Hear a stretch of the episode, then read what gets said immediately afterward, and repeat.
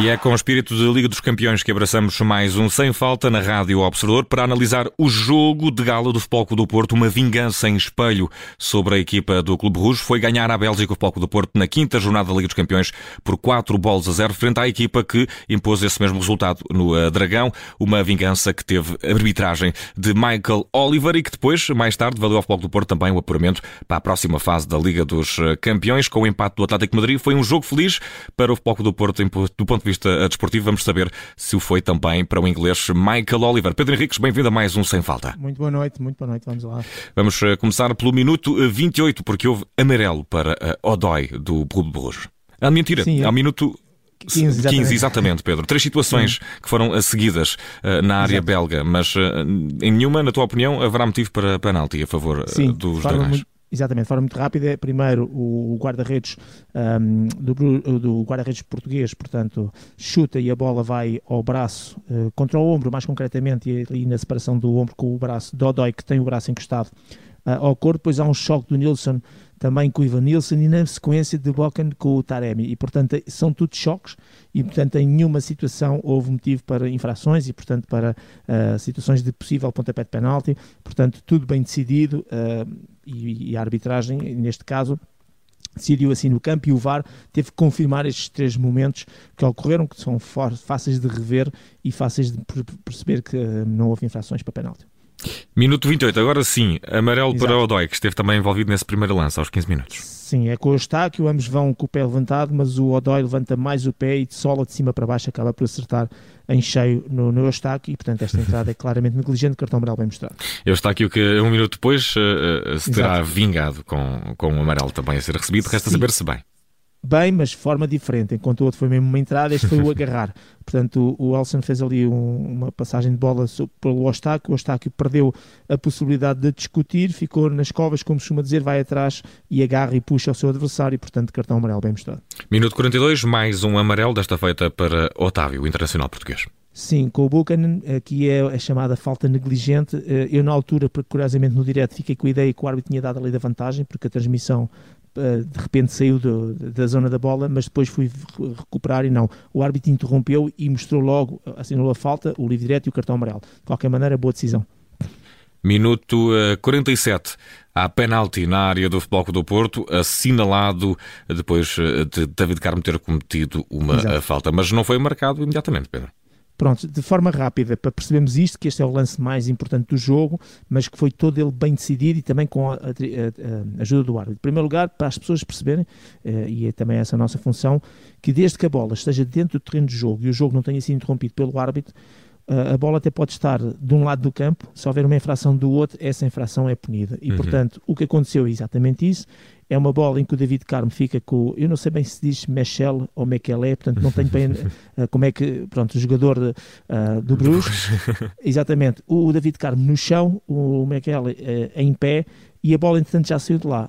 E aquilo que nós vemos é ali um toque com ambos os pés, primeiro o pé esquerdo e depois com o pé direito, e a acertar e a derrubar o Mekel. E portanto o VAR foi verificar este lance, mesmo com a bola que já não estava lá, e eh, bem ehm, fez, digamos, a sua, eh, a sua análise e, e considerou o pontapé de penalti. Neste caso, o árbitro teve que ir ao monitor para verificar este lance, porque é, um lance sempre de interpretação, não é como aos fora de jogo que é factual, e o árbitro assinou o pontapé de penalti. E temos arrumados com esta primeira parte, e também mostrou o cartão amarelo, porque não se trata de discutir um lance em que tenta jogar a bola, é uma situação sem bola e, portanto, claramente uma entrada uh, negligente e o cartão amarelo foi mostrado.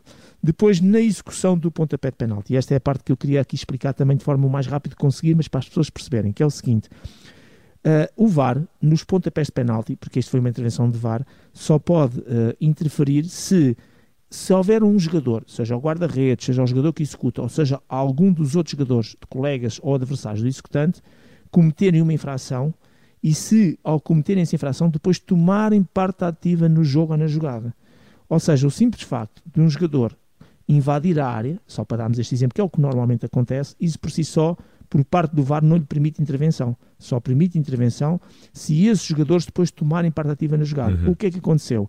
O pontapé de penalti é o árbitro apita.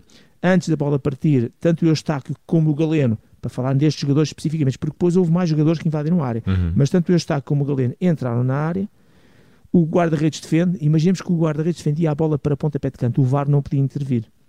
A bola é defendida e um destes dois jogadores, que já está dentro da pareceu mais até o Astáquio do Galeno, porque vão os dois à bola, toca na bola e manda para canto. E é aqui que o VAR tem que intervir.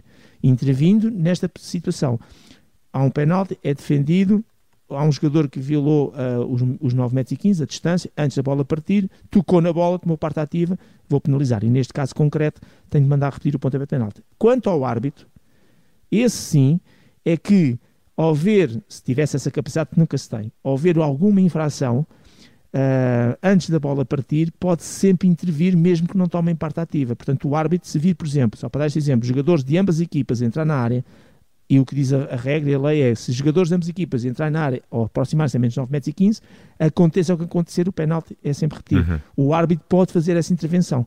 O VAR só pode fazer intervenção se quem infringe depois tomar parte ativa no jogo. Para nós percebemos porque é que o VAR às vezes não intervém, mesmo quando há irregularidades, porque esses jogadores que infringem não estão parte ativa. Neste caso concreto, correta a decisão em mandar repetir. O Galeno aproximou-se a menos 9 metros e 15, mais o Eustáquio. O Eustáquio, supostamente eles dividem a bola, é que toca a bola para canto, mas se fosse o Galeno era a mesma coisa e, portanto, nessa perspectiva, manda repetir. Só terminar dizendo que o guarda-redes não cometeu nenhuma infração. Uhum. Relembrar que os guarda-redes agora, ao contrário do que acontecia antigamente, podem movimentar antes da bola partir um pé para a frente e deixar o outro pé ou sobre a linha ou no enfiamento ou até mesmo que ela recue, que é o que acontece muito com o guarda-redes eh, do Futebol Clube do Porto, uhum. que uh, uh, nunca comete nenhuma infração porque um dos pés recua, e pode, e o outro vai para a frente, o que também pode, portanto está dentro da legalidade das alterações da lei.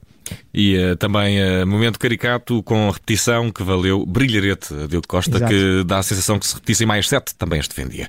Vamos continuar, minuto 53, já na segunda parte, amarelo para Sila do Bojo. Sim, jogou a bola com a mão e impediu que a bola chegasse, não recordo se é o Otávio ou só o Ivanilson, mas cortou ali uma jogada de perigo ao, ao interceptar a bola com a mão. Uh, relembro que jogar a bola com a mão não é cartão amarelo, só é em determinadas circunstâncias e uma delas é esta, cortou aquilo que era um ataque promotor, porque a bola passou por cima e ia com algum perigo para a área para um dos jogadores do Porto. E do minuto 53 para o minuto 54, amarelo para Oniadica, também do Bruges. Sim, é uma entrada por trás, uh, em falta atacante, sobre o Otávio, ali na zona do, do Aquiles, e portanto, entrada negligente, cartão amarelo bem mostrado. Último lance deste encontro, que eh, foi até bastante calmo na segunda parte, amarelo para Mateus Uribe. Sim, acabou por dar um, um, pontapé, e pontapé não é agressão, é um pontapé no sentido de discutir a bola. O Uribe chega atrasado e acaba por tocar e acertar no seu adversário. É uma entrada mais dura, negligente, dentro desse contexto da negligência.